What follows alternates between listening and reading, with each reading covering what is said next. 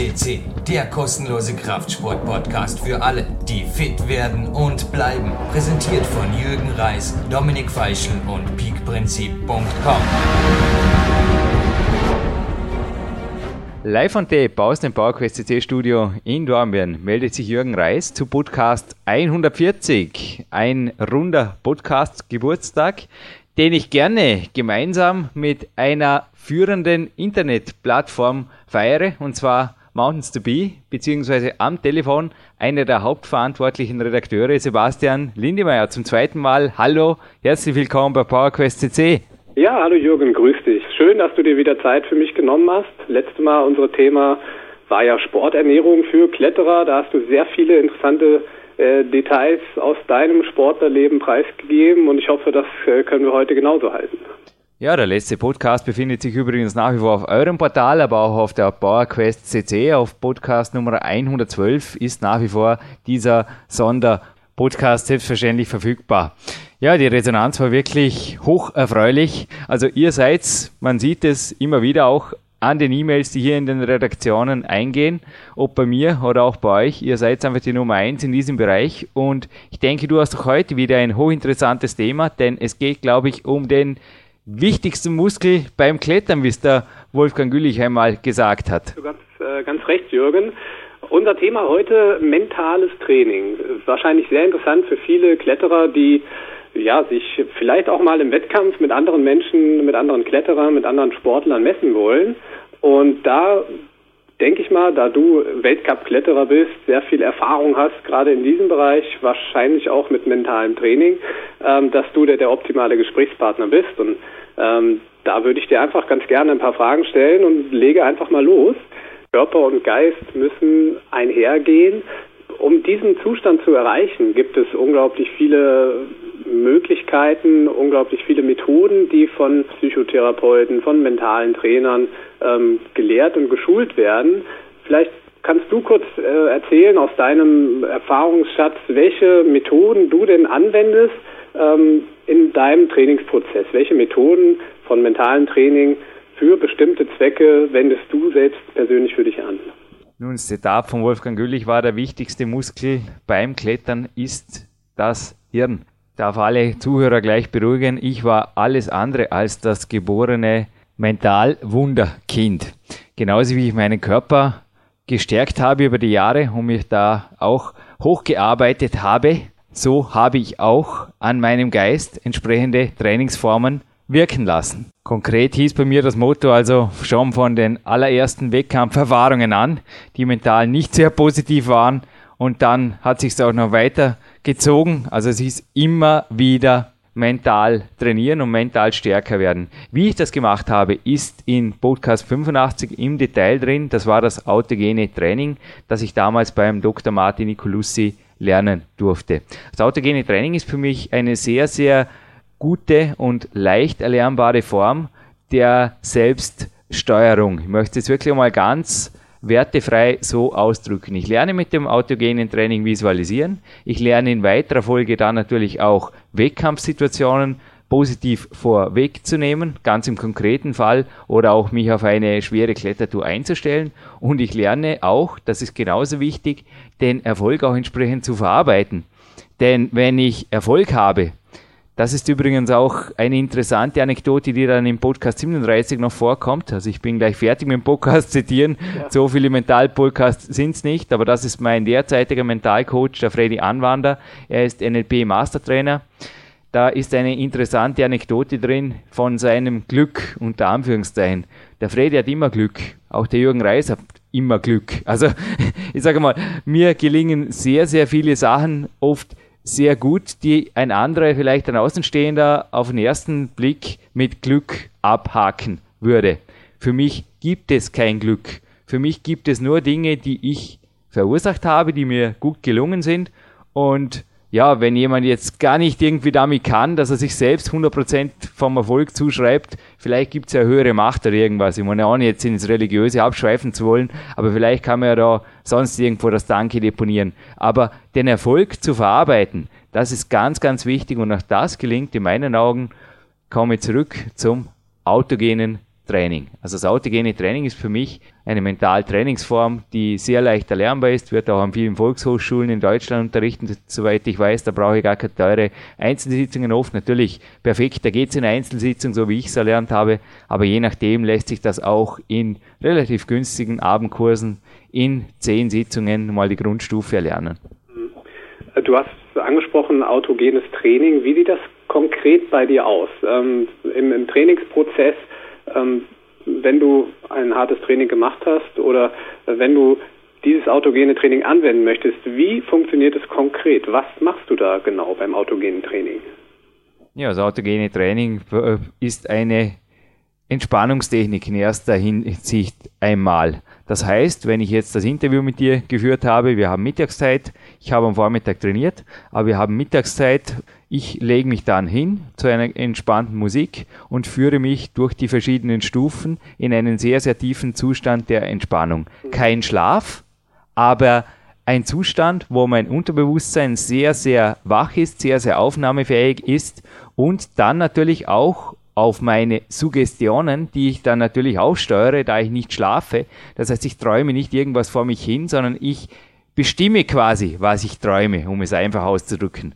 Es gibt ja bekanntlicherweise zwei Zeitpunkte, wo das Unterbewusstsein oder die Tür zum Unterbewusstsein sehr offen steht, Sebastian. Die eine morgens, sofort nach dem Aufwachen und die zweite abends ganz kurz vorm Einschlafen. Wenn ich da meinem Unterbewusstsein sage, was ich bitte will vom Tag, vom Leben oder auch am Abend, wofür ich dankbar bin, was ich gut gemacht habe, naja, dann wird das nicht nur auf lange Sicht, sondern sehr, sehr schnell sogar mein Leben kurzfristig beeinflussen, positivst, wenn ich das bisher nicht gemacht habe. Ja. Und beim autogenen Training habe ich quasi so ein Fenster, mehr, und zwar eines pro Session. Und eine autogene Trainingssession geht bei mir zwischen 20 und 30 Minuten, nicht länger. Und so kannst du dir leicht vorstellen, dass bei mir an einem Profitag teilweise sogar zwei solche Einheiten sein dürfen, denn ich nehme die Sache sehr ernst und wichtig in Verletzungszeiten waren es ja bis zu drei, sage ich mal, aber eine bis zwei reichen normal. Also man muss natürlich auch nicht übertreiben. Aber wer bisher in der Mittagspause zum Beispiel gedacht hat, ich sitze da ohnehin in der Kantine rum und laber da mit einem Kollegen über irgendwelche Tagesgeschäfte und übers Wetter. Also mein Tipp, zieht euch zurück. Es geht auch im Freien. Mit einem Walkman zum Beispiel habe ich selber bei Wettkämpfen schon praktiziert. Kommt in Podcast 99 auch vor, habe ich selber schon praktiziert. Das geht, das geht gut. Und hier Master Your Mind, wie auch der Podcast 99 heißt auf PowerQuest.cc, das führt zum Erfolg. Also du bist hinterher nicht müde oder irgendwas, sondern du aktivierst dich, auch das gehört zum autogenen Training, bist dann wirklich energiegeladen und zwar nicht nur physisch, sondern vor allem auch psychisch. Du bist erfolgsprogrammiert. Dein autogenes Training, das du durchführst, ähm, was machst du da? Visualisierst du da Dinge? Ähm, verbalisierst du, führst du Selbstgespräche ähm, oder wie bereitest du dich dann auf die Zeit nach dem äh, autogenen Training vor? Oder was, was machst du da ganz genau bei dem autogenen Training? Also ich versetze mich durch verschiedene bestimmte Formeln, die werden eben in den Kursen gelehrt. Also da würde jetzt der Podcast ziemlich überlang werden, Sebastian. Ich hoffe, du bist mir nicht böse, wenn ich da nicht zu sehr ins Detail vordringe. Ich versetze mich in einen Zustand der tiefen Entspannung. Anschließend hole ich mir aber ganz, ganz reale Visualisierungstechniken aus meiner NLP-Ausbildung, hole ich mir her. Das heißt, ich visualisiere mit allen Sinnen, da sind alle fünf Sinne dabei und visualisiere jetzt wirklich morgen zum Beispiel, wie ich in der K1, in der Kletterhalle Dormien, an meinem A-Tag ein Projekt klettere. Visualisiere mir die Tour, alle Griffe, die Schlüsselstellen und klettere die Tour tatsächlich. Hole mir natürlich auch die Musik her, ja. auch vielleicht den Geschmack des Cappuccinos davor oder wie, je nachdem, was mich motiviert. Ich also ein Tipp beim Visualisieren, auch an alle Zuhörer, ist auf jeden Fall, macht die Sache noch viel kitschiger, viel bunter, viel schreller, viel greller, die Musik noch viel motivierender, viel lauter, wie sie in Realität ist.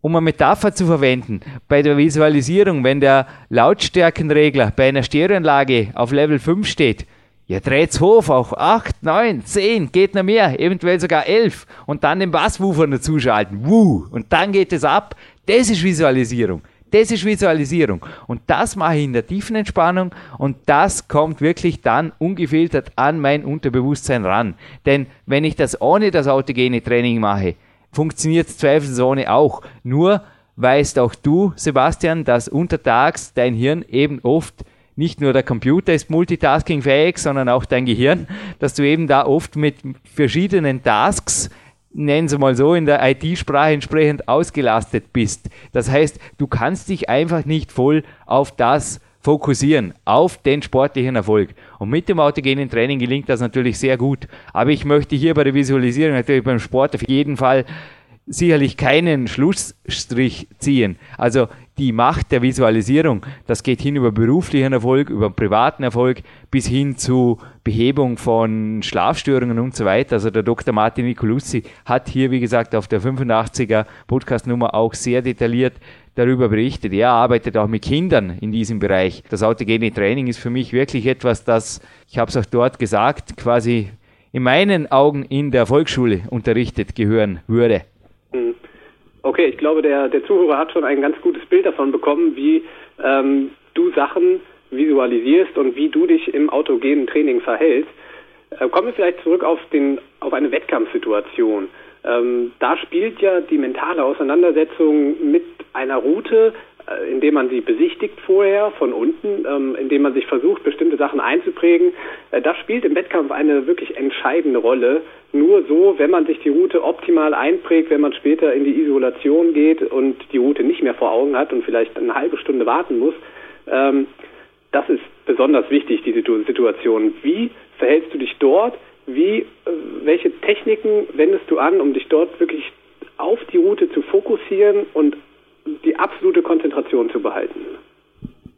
Ja, wichtig ist hier das Training und zwar vor dem Wettkampf. Wir dürfen jetzt nicht verwechseln, was ist wirklich autogenes oder was ist mentales Training und was ist fast schon Hausaufgabe. Und ich denke, ein Teil der Eigenschaft, die du jetzt erwähnt hast, ist sicherlich Talent, ein bisschen vielleicht. Also ich habe gerade ein interessantes Interview gehört vor diesem Podcast mit der Olympiamedaillengewinnerin der Mirna Juksic, ja. der österreichischen Schwimmerin.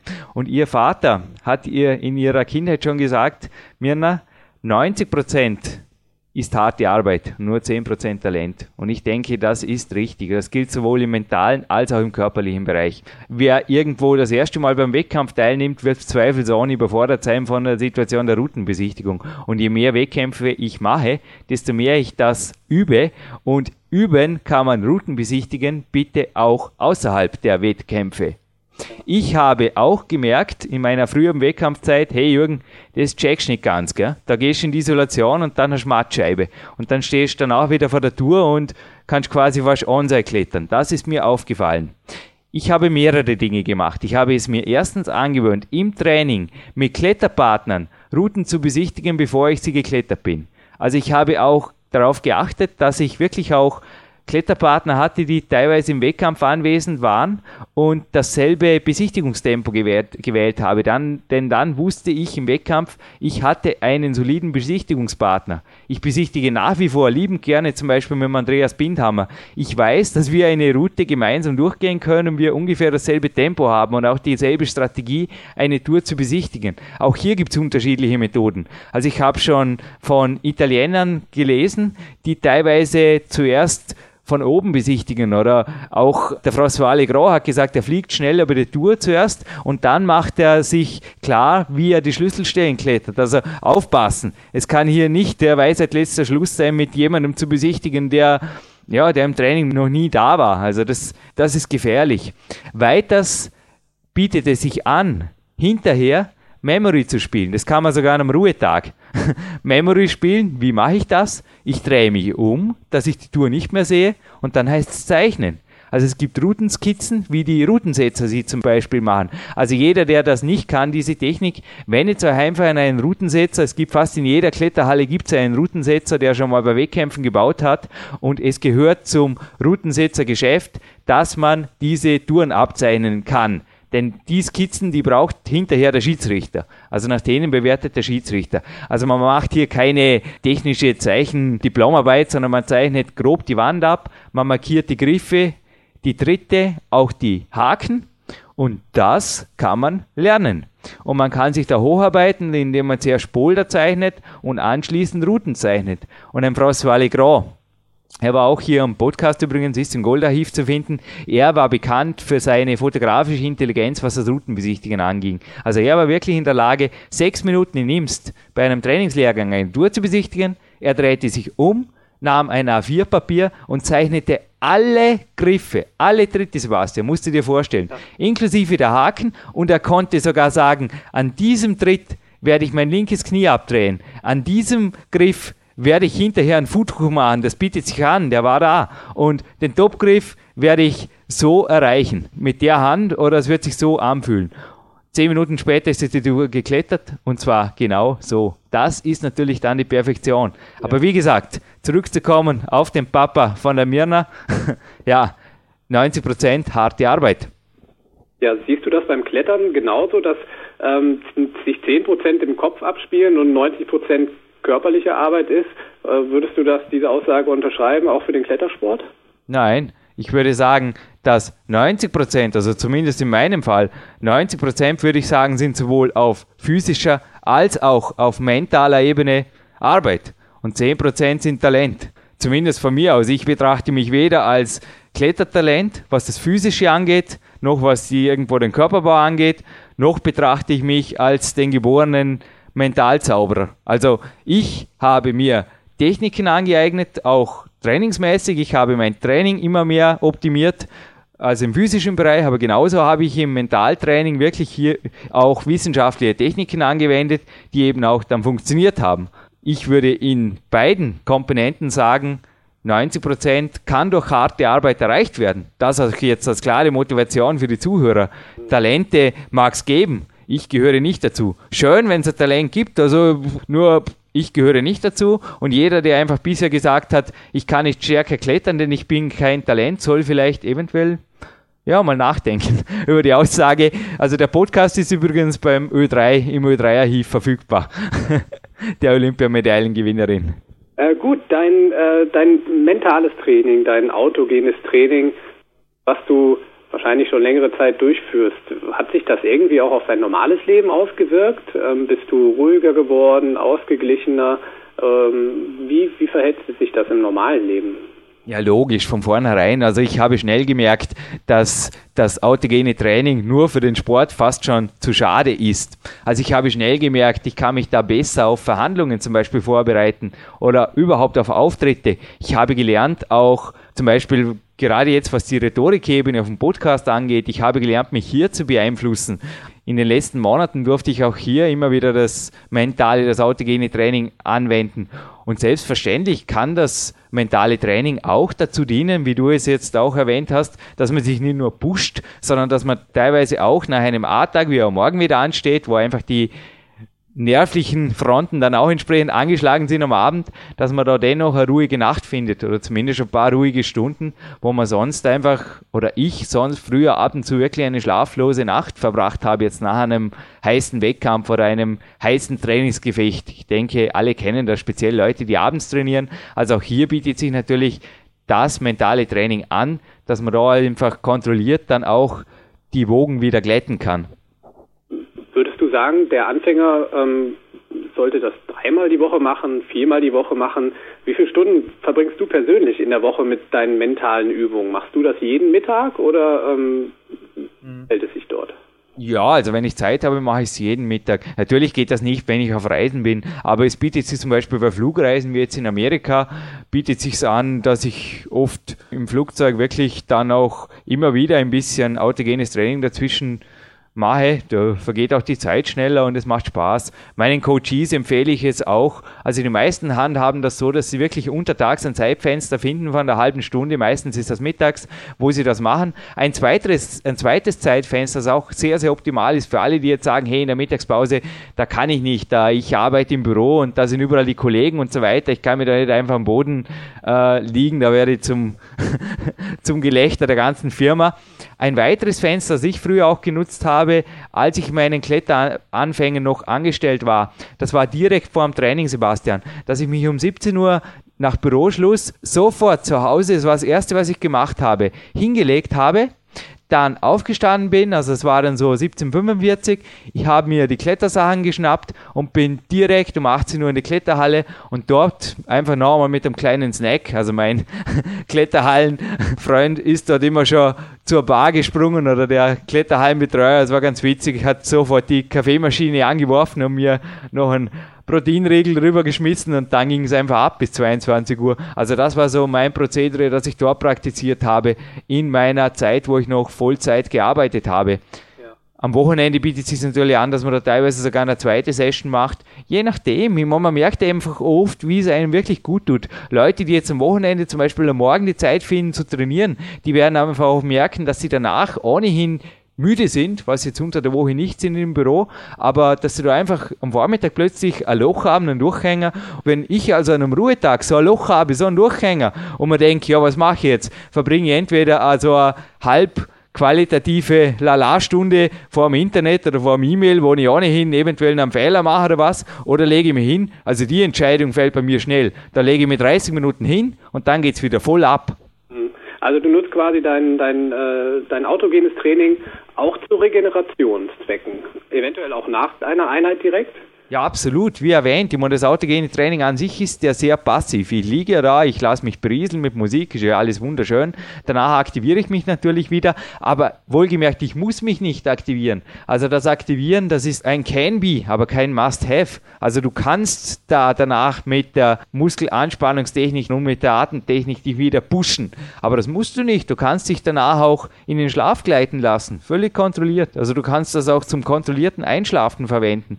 Für alle, die zum Beispiel Einschlafstörungen haben, Geheimrezept funktioniert immer. Also habe mich wirklich auch in fremden Hotelbetten auf harten Isomatten, wo auch immer, ich war auch schon viel unterwegs, aber in Russland oder den USA mit Jetlag oder ohne. Es geht. Also das ist wirklich wertvoll. Es geht.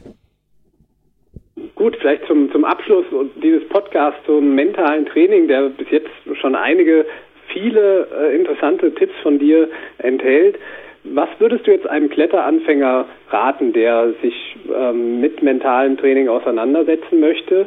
Wie hast du persönlich damit angefangen? Gibt es vielleicht bestimmte Literatur oder du hast schon angedeutet Hochschulkurse, die man besuchen kann?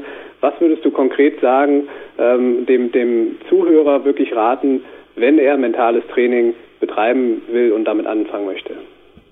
Ja, Literatur gibt es ohne Ende. Also es finden sich einige Bücher zu diesem Thema auch auf der Jürgen Reis.com unter den Buchtipps. Die sind im Shop, aber unter den Buchtipps, dort finden sich einige Bücher und auch CDs. Also geführte CDs, geführte Meditations-CDs.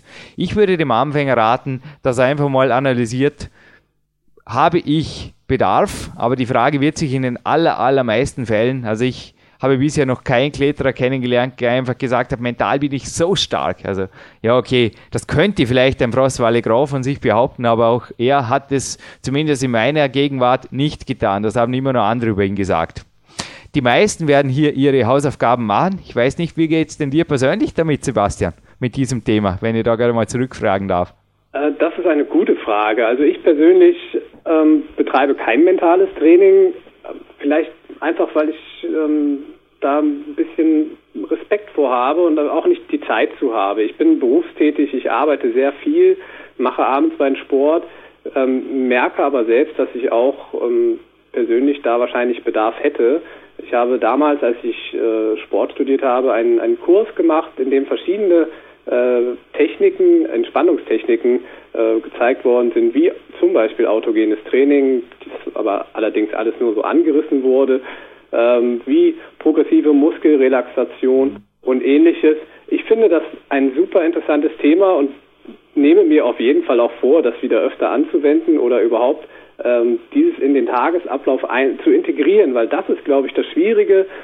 Also es ab und zu mal zu machen, bringt wahrscheinlich nicht so viel. Man muss es schon in den Tagesablauf integrieren oder zumindest in den Wochenablauf. Ja, also wie ich vorher gesagt habe, also ich habe es indirekt ausgedrückt, ich habe es damals schon täglich gemacht und es ist auch etwas anderes. Auch ich hatte bei meiner Lehrwartausbildung so, da war natürlich Psychologie dabei und da hatte ich auch so schnell Schnellsiete Sessions, wo man einfach die Sache erklärt hat und eventuell auch durchgemacht hat. Das ist ganz was anderes, als wie wenn ich da wirklich bei einem Sportpsychologen, wie ich es gemacht habe, eine Ausbildung mache oder mir auch die Zeit nehme, da einfach zehn Abendkurse zum Beispiel an einer Volkshochschule zu besuchen, was sicherlich der preiswertere Weg ist. Das in der Gruppe zu machen, es funktioniert auch. Also ich kann da alle ermutigen, wo jetzt eventuell die Kosten ein Thema sind.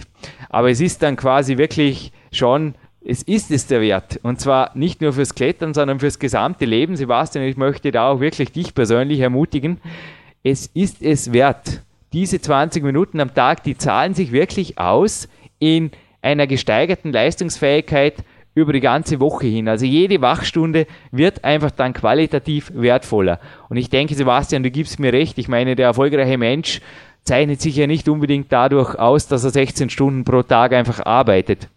Ja, da würde ich dir schon zustimmen. Ja. Ähm, was bringt die ganze Arbeit oder was, was bringt der ganze Stress, wenn man selbst nicht glücklich ist und nicht ähm, ruhig und äh, locker leben kann? Ich denke, das war ein super Schlusswort von dir. Ich kann selber persönlich auch nur jeden ermutigen, sich mit dem Thema mentalen Training näher auseinanderzusetzen, gerade auch in deinen Podcast, die du angedeutet hast. Ähm, ich selber werde es auch versuchen. Sebastian, ich bedanke mich, würde sagen, wir dürfen jetzt vorausschicken, aller guten Dinge sind drei. Ich freue mich vermutlich noch vor Weihnachten wieder über ein anderes spannendes Thema mit dir gemeinsam mit Mountains to Be ein Gemeinschaftsprojekt starten zu dürfen. Ja, vielen Dank, Jürgen. Mir hat es auch sehr viel Spaß gemacht und ja, ich hoffe auf eine gute Zusammenarbeit in den nächsten Monaten, vielleicht Jahren sogar. Danke, Sebastian. Jürgen Reis verabschiedet sich hiermit und für alle, die mental wirklich stärker werden wollen, Power to your mind und alles geht.